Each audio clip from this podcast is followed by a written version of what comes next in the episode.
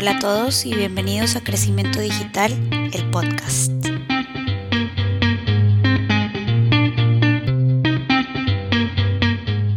Pues el episodio anterior platicábamos de, de lo que era este nuevo modelo operativo y pues organizacional sobre todo, que es Revenue Ops o Revenue Operations. Todavía no sé cómo se va a llamar en español. Seguimos pochando. pero, pero pues dentro de este modelo, digo, creo que van más cosas adicionales a los tres componentes de los que vamos a, entrar más a detalle, porque luego también viene la parte de, este, pues, la tecnología y la parte administrativa y demás. Pero entonces dentro de Revenue Ops, nosotros nos referimos al mundo que conecta marketing, ventas y servicio. Y pues digo, ya hemos hablado mucho de, de, lo que es el mundo de marketing y los KPIs en los que nos enfocamos ahí, como el Authority Score este, y, y, algunos otros. Y pues en ventas luego vamos a profundizar, también hemos hablado un poquito de eso, las ventas tradicionales y las ventas digitales y el e-commerce, pero ahorita quería que entráramos más a detalle de lo que es el, el componente de servicio, que desde mi punto de vista es el más importante y, y creo que es el último en, en, el que se enfocan casi todas las organizaciones y debería de ser el primero. Este, antes de tener toda tu estructura de vender en línea o vender de forma tradicional o hacer marketing, captar prospectos, pues yo creo que lo primero que tienes que tener bien aterrizado es tu fórmula de dar un mejor servicio. Sí, totalmente. Entonces, sí, pues vamos este, a hablar de eso. Oye, yo quisiera empezar un poquito, este, nada más disculpándonos contra nuestra gran audiencia, ¿verdad? De que nos tomó mucho tiempo a volver a hacer este otro capítulo, pero pues ahí estuvimos un mes y andábamos con los temas de vacunas y todo esto rollo, ¿verdad? Este, y, y ajustes de pandemias y cosas. Pero bueno, aquí estamos otra vez. Este, y sí, es súper interesante y lo que acabas de decir al final creo que es clave porque este, nosotros mismos cometemos ese error de empezar por marketing, por traer más tráfico, por traer más clientes.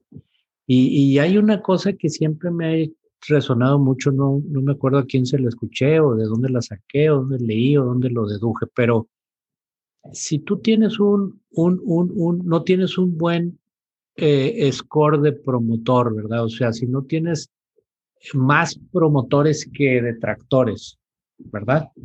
Entonces, ¿para qué haces marketing? Inclusive, ¿para qué vendes?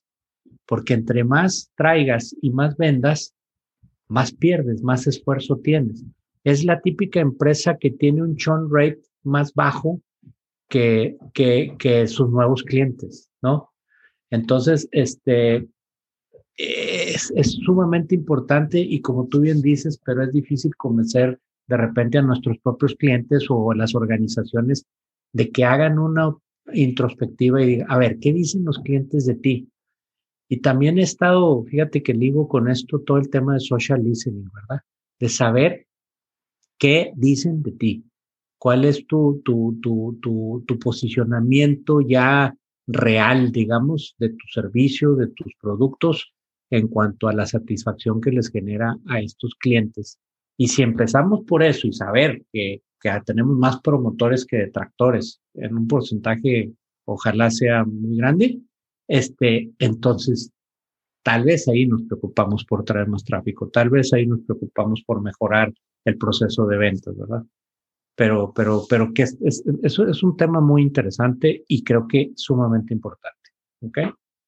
Sí, y, y creo que digo, ya muchas empresas lo están viendo de, de la necesidad necesidad de digitalizar ese proceso también, porque muchas veces también esto queda muy tradicional o muy anticuado, el que tienes a tu, eh, una persona que le da servicio a tus clientes, pero lo único que está haciendo es atender este, las quejas, eh, atender las solicitudes que tienen los clientes para luego canalizar a otras áreas.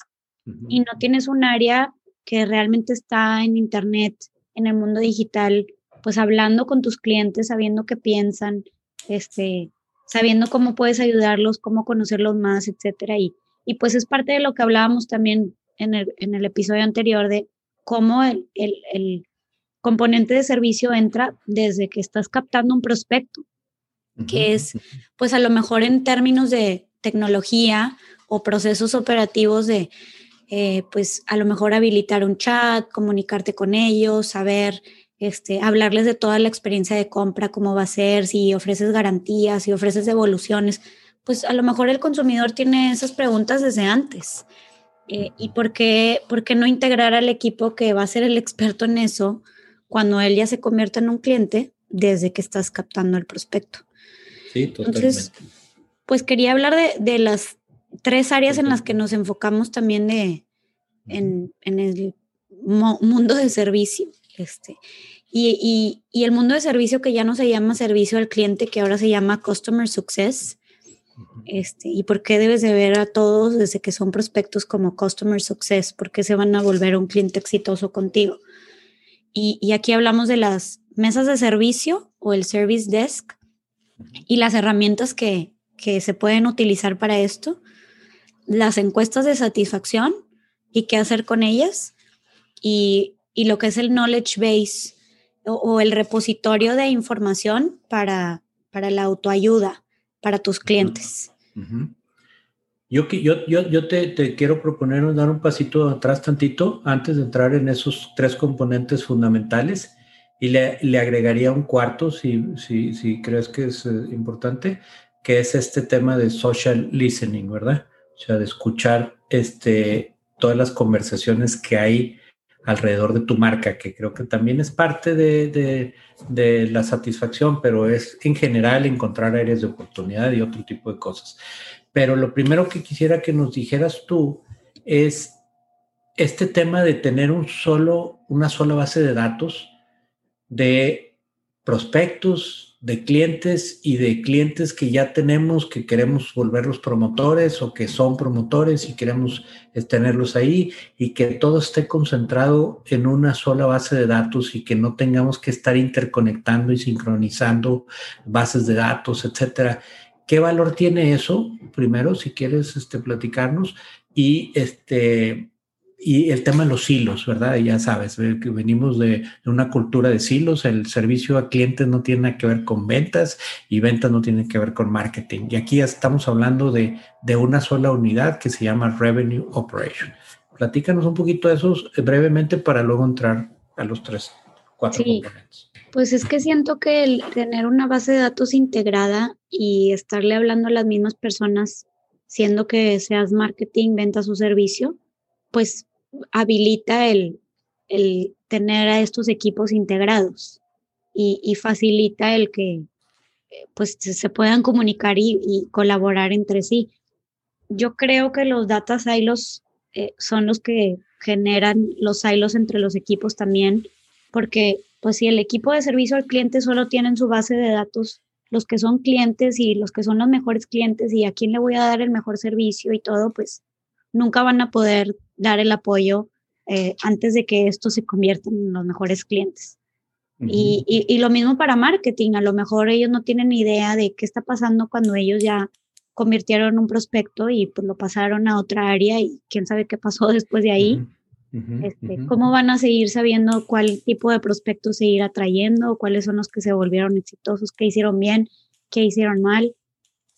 Entonces, Y, sabes qué, hija, que, que nosotros no nos damos cuenta que el journey en el B2B, B2C es una persona que pasó por las tres etapas, no fueron diferentes personas. Nosotros, si tienes en tu compartimentalizado tus procesos separados y en silos, eh, la persona, por ejemplo, en la parte de marketing, cuando apenas estaba investigando tus productos, tus servicios y enterándose, y si tuvo una mala experiencia ahí, se la va a carrear al proceso de ventas y se la va a carrear al proceso de posventas y servicio. Entonces, el que está atendiéndolo en, el, en una u otra área no sabe que esta persona, si no tiene una base de datos donde está marcado el incidente y la situación y decirle, oiga, discúlpenos, híjole, ¿te acuerdas ahorita que estuvimos precisamente en la pandemia y me gusta poner como ejemplos este, el servicio este de Spectrum, ¿verdad? Este, que, que, me viste sufrir. O sea, cambiarse del del sistema tradicional de cable, cablevisión por cajitas donde tienes el, el, para grabar tus películas y todo ese rollo, ahora el sistema de streaming. Y se los están comiendo estas nuevas empresas como Hulu a, los, a las cableras, digamos, tradicionales. Y entonces, este, tuviste lo que sufrí yo para, para, para hacer ese cambio porque no funcionaba, no funcionaba. Y entonces cada vez que hablaba yo con servicio al cliente, me volvían a hacer todas las mismas preguntas y no sabían que apenas el día anterior, ayer, había yo este, hablado y le tenía que volver a explicar toda la situación nuevamente a la misma persona. Entonces, no nada más hay silos, fíjate, entre estas tres grandes áreas del, del, del, flywheel o del full funnel, sino también hay silos dentro de las mismas áreas de servicio. Cuando te atiende, me decía, ¿esto usted quiere hablar con alguien de ventas o técnico? Pues no sé, alguien que me resuelva el problema. Yo la verdad no sé quién es el que me lo va a resolver. Entonces me mandaban con ventas y luego el de ventas, ah, no, eso no, lo puedo resolver. Yo lo voy a pasar con ventas porque no le han configurado que usted ya pidió este nuevo sistema.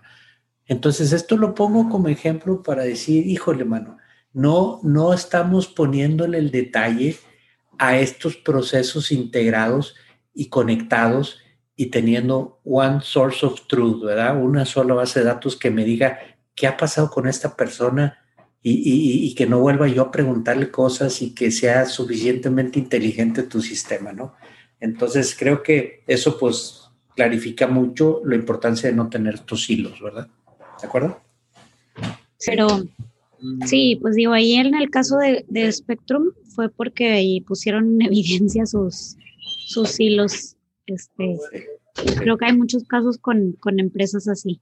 Vamos a platicar entonces de primer, el primer componente dentro de servicio, que es el, pues la mesa de servicio, el service desk.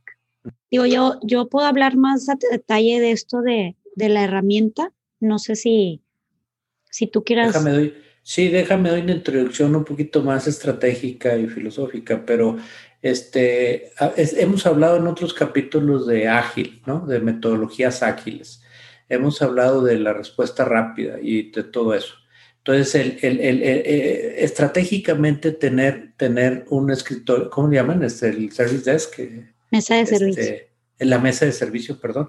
Que cómo, cómo la mesa de servicio concentra el, el reducir las malas impresiones y, y, ampliar las buenas este, impresiones que tienen los clientes, ¿no? La mesa de servicio está para generar una, una transacción de servicio postventa al momento de comprar, antes de comprar, en cualquier momento que genere, por un lado, una respuesta inmediata a, esa, a ese incidente pero también que programes para evitar que vuelva a suceder ese incidente. Yo creo que hay dos, dos sentidos de la mesa de servicios. Uno es resolver la, la, situación y otra es cómo le hago, por ejemplo, volviéndolo a Spectrum, si yo, si yo declaro una insatisfacción en algo que me pasó, ok, eh, que alguien lo componga, pero ¿cómo hago para evitar que no vuelva a suceder otra vez con alguna otra persona y mejoro mi proceso? ¿verdad? Entonces, esa sería mi introducción. Sí, y bueno, viéndolo en el mundo real y el mundo tradicional con el que todos se pueden identificar, una mesa de servicio es tener literalmente el escritorio que tienes allá de customer service, con el que tienes cualquier problema, cualquier duda, cualquier lo que sea, sabes que tienes a alguien a quien acudir. Y ¿cómo no vas a tener eso presente en, en, en el mundo digital también? Es tan sencillo como habilitar un chat pero pues es, es un poco más sofisticado que solo encender un chat. Y de hecho, la mesa de servicios se integra perfectamente cuando, cuando ya tenemos este repositorio de información que es el Knowledge Base para, para darle toda la información para que una persona se autos, autoayude. Y porque cuando una persona está en Internet, lo que menos quiere es tener que lidiar con otra persona. Lo que quiere es resolver por sí mismo de, sus problemas. Entonces, pues la mesa de servicio se conecta perfecto con eso. Si ya de plano está batallando, pues qué padre facilitarle esa opción de aquí está esta persona que te resuelve rápidamente las dudas y, y, el, y la cosa es tener un proceso bien implementado para saber pues cuáles son las preguntas frecuentes, eh, qué le vas a decir a esta persona si tiene este tipo de inquietudes, cómo lo vas a llevar a un proceso de resolución de tickets, eh, cuánto tiempo debe de pasar, qué hace un ticket exitoso, qué hace un ticket negativo. Y estas personas que deben de atenderlo, pues son expertas en tu producto, porque son las que tú, ahí es donde no se refleja si estás hablando con el de ventas o con el técnico. Entonces, porque eso tiene que pasar tras bambalinas y, el usuario, porque tiene que saber si está hablando con un ejecutivo comercial contra un técnico. Yo, te agrego una cosa, quizás no tenemos que aferrarnos demasiado en automatizar o que sea auto este servicio este todo esto de la ayuda. La persona que quiera hablar con alguien que tenga ese acceso, ¿no? Y que la persona que le conteste este, sea muy amigable y sea muy empática y sea muy todo, ¿no? Y que le ayude, porque hay gentes que sí quieren hablar con una persona, ¿verdad? Entonces, no cerrar las puertas, yo siempre tengo mucha influencia de sapos, ¿verdad? De, de, Tony Fish, que, que, que, realmente cambió esto, su core business, ¿verdad? De sapos ha sido el customer service y decir, entre más quieran hablar conmigo, con una persona, pero las personas que tengo aquí las tengo súper mega seleccionadas para, para atender de una manera extraordinaria a mis clientes. Y también tener el self-service y todo lo demás. Sí, no, yo no hablo de que una cosa reemplazca la otra, pero sí lo ideal para optimizar procesos internos es tener las dos opciones. Y, y claramente Amazon comulga de la filosofía de Tony Shea de Sapos, este, Siempre le digo mal. Porque tiene todo, todo implementado para que tú solito resuelvas tu problema, pero en cualquier momento que quieres hablar con alguien, ahí está esa opción.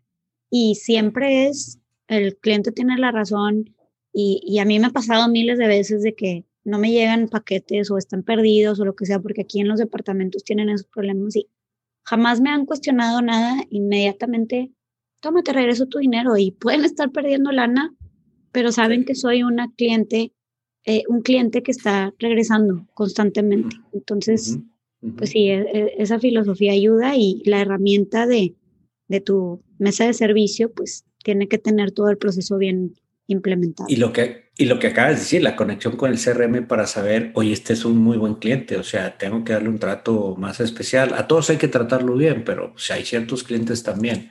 Entonces, si quieres, nos saltamos al segundo componente, ¿sí? ¿Qué, es, sería cuál?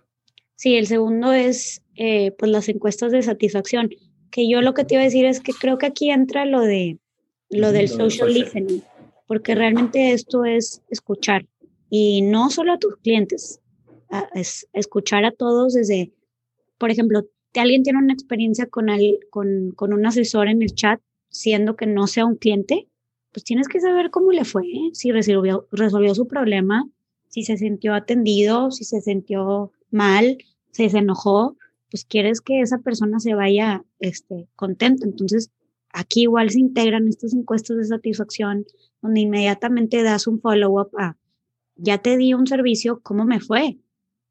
Y pues obviamente hay todo un tema de, de reportear sobre ese tipo de, de acciones para saber, pues, si, si tus asesores están haciendo buen trabajo, si tienes las buenas herramientas, si les estás brindando la información necesaria a tus usuarios, encuestas de satisfacción para tus clientes eh, y pues la más importante de todas es la del Net Promoter Score, ¿verdad? Que es eh, medir el nivel de satisfacción de, de tus clientes actuales para saber cuál es la factibilidad y la probabilidad de que te vayan a recomendar para el siguiente cliente.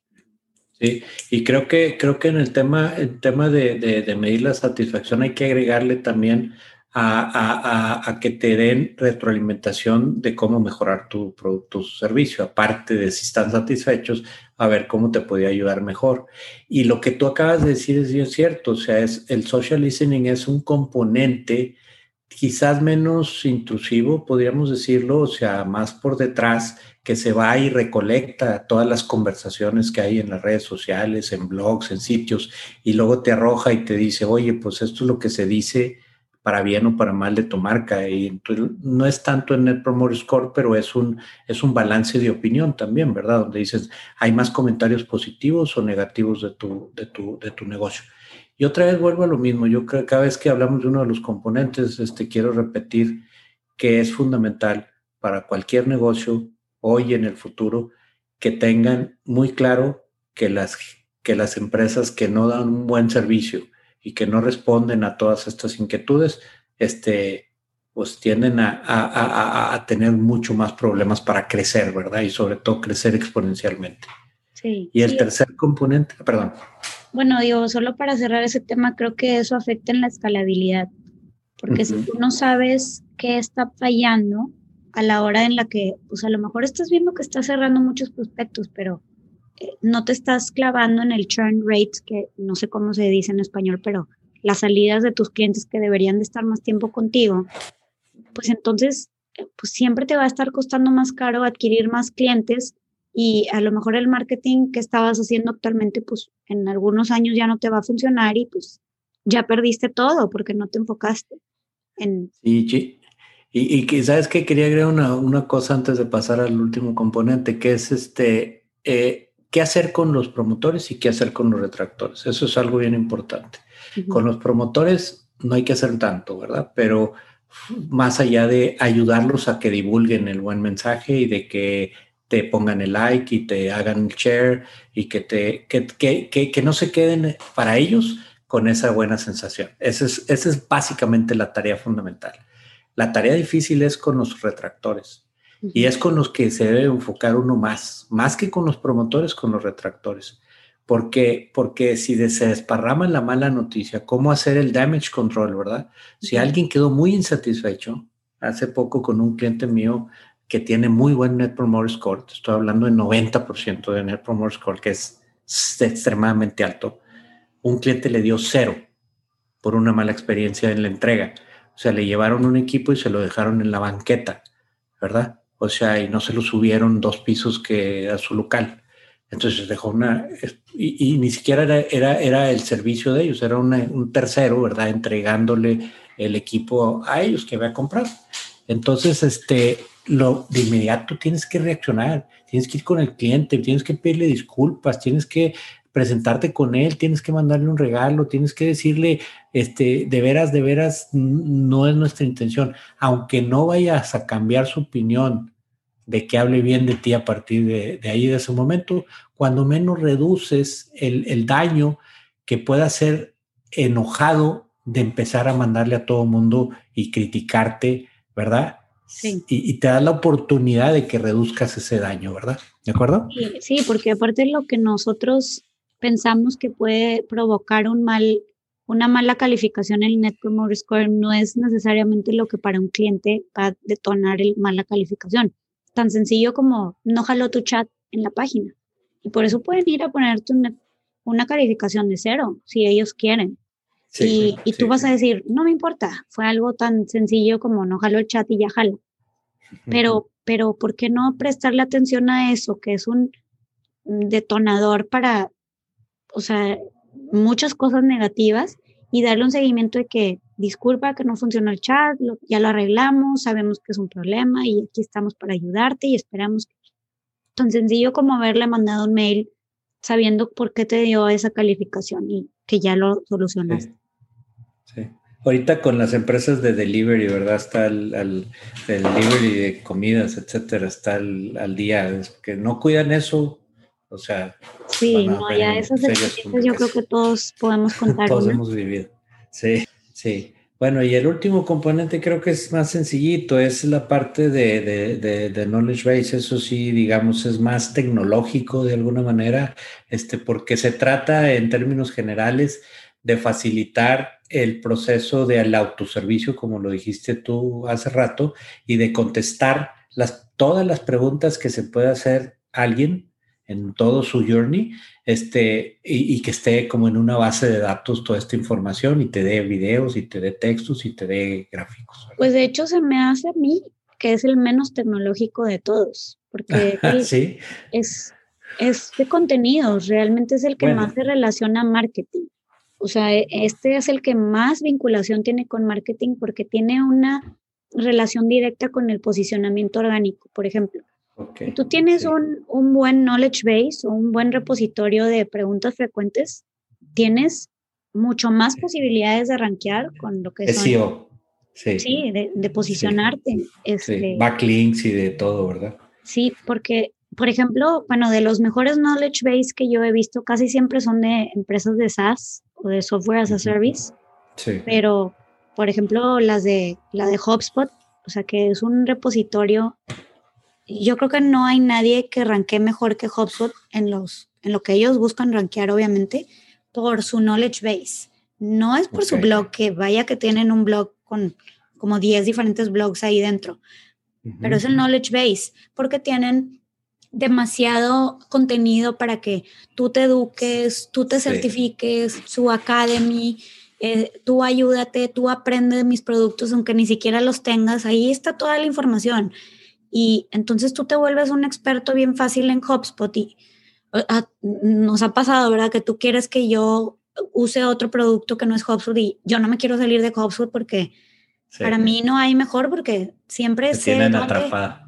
Sí. tienen, sí, soy una promotora convencida y, y, y, sobre todo porque siempre están ahí para ayudarme y duda que yo tenga, por ejemplo, su, su knowledge base, otra cosa que tiene es que tiene un, tiene su propio SEO dentro del knowledge base. No sé si me explico. O sea, Tú tienes que ligar, hacer una configuración de palabras clave que si yo busco, por ejemplo, eh, cómo configurar el Service Desk en HubSpot, que me aparezcan los artículos relacionados exactos que resuelven mi pregunta. Pero pues tienes que saber todos los tipos de variaciones de cómo alguien hace esa consulta. Y tienes que poner un poquito la mentalidad que tiene Google, ¿verdad? Ahí tienes un poco de, de esa función dentro de tu knowledge base para darle el artículo que está buscando realmente esa persona y pues sí sirva tu knowledge base, porque de otra forma, si la consulta no está bien vinculada al artículo que le debes arrojar a la persona, tu knowledge base no sirve. Sí, lo perdiste. Sí, fíjate que no, este, me estás dando una perspectiva bien diferente de lo que yo estaba pensando en Knowledge Base y por eso empecé diciendo que era más tecnológica, pero tienes toda la razón, es, es puro contenido. La parte tecnológica a la que yo refiero, y ahí me voy a meter a tu área un poquito, es decir, ok, ¿cómo le hago yo para que en el chat la persona con un bot llegue a la respuesta, ¿no? O sea, sin que esté alguien de, servicio atendiéndolo, ¿verdad? O sea, me refiero a esa parte que tiene algo de, pues, de, de bot, de, de, robot y también eventualmente de inteligencia artificial. Es donde más, por ejemplo, Hotspot le ha metido énfasis a ese tema de inteligencia artificial, ¿verdad? Este, Dentro de los procesos de marketing, yo creo que es el que más, el más avanzado en el AI, ¿verdad? Sí, de hecho, justo iba a decir, o sea, que no sé, la verdad desconozco si, por ejemplo, Zendesk tiene esta funcionalidad, sé que tiene la mesa de servicio y las encuestas de satisfacción y el chat, pero no sé si tenga esta capacidad tan simple que tiene HubSpot de hacer un knowledge base, que te dice eh, cómo hacer toda esta configuración de etiquetar eh, las palabras clave con el artículo, ver qué artículos sí están apareciendo, cuáles no, cuáles no tienen nada de resultados basados en los términos que tú consideras que van a ser los que usan tus usuarios. Entonces, no es nada más el, el knowledge base, son los tableros indicadores que usa HubSpot para darte información de cómo hacerlo mejor. Fíjate, es ahí donde tiene esos grandes beneficios que se trajo HubSpot, todo el know-how de marketing con el SEO y todo, hacia el área de, de, servicio. O sea, con una filosofía bien diferente a la, a la, muy tradicional de, oye, es una pregunta y una respuesta y esto, y lo que estás hablando acá es de algo mucho más complejo que inclusive se sale más allá de la propia página y que inclusive te ayuda en el posicionamiento orgánico en Google, ¿verdad? Y en, los buscadores. Entonces, está súper interesante, este, pero creo que es el mensaje que queremos, pues voy a hacer mi conclusión, creo que el, mensaje que tenemos que, mandarle a, los que nos escuchen es que este, no dejar al último el proceso de, servicio, de todo lo que nosotros llamamos de la triada esta del, flywheel, este, marketing, ventas y servicio. Servicio es el número uno, es lo que más te va a ayudar a crecer exponencialmente. Esa es mi conclusión. Yo, yo no sé si es una conclusión o algo que nos faltó poner, pero o agregar es que a lo mejor hablamos del Service Hub muy enfocado al, al a las empresas direct to consumer.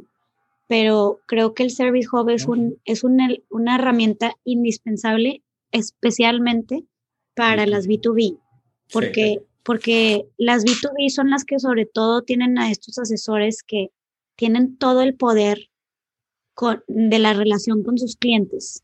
Y si tú no empiezas a, a, centralizar esto y a evitar ese silo que está creado dentro de esa área comercial con tus ejecutivos que ah, se sienten acá Los, los dueños, básicamente porque tienen las relaciones con tus top clientes y si ellos se van, puede que se vaya tu cliente. Las primadonas. Si, si no empiezas a tú ser dueño de esa información y esa relación con un, con un módulo como el de servicio digital, pues difícilmente vas a, pues vas a quitar a esos vendedores y, ajá, pues escalar eh, ese nivel de servicio que le puedes dar a, a otras compañías. Tan sencillo como, este, tuve un problema de no me llegó tu factura, este, cosas que, que, que surgen normalmente con, con empresas de, oye, no llegó el camión y lo que sea, y poder hablarlo en el chat con cualquier persona en cualquier momento y no tener que solo hablar con el este account manager que te asignaron y él sabe por qué y él a lo mejor te dice, no, mira, te voy a dar acá un descuento súper padre y tú espérate, o sea, pues no, a lo mejor simplemente él quería ayuda y, y bueno, pues solo quería mencionar eso, pero, pero sí, definitivamente el Service Hub, primero que nada, yo yo creería que es lo principal dentro de una estrategia digital. Entonces, estamos de acuerdo. Service is king, ¿verdad? sí, okay. content. Perfecto.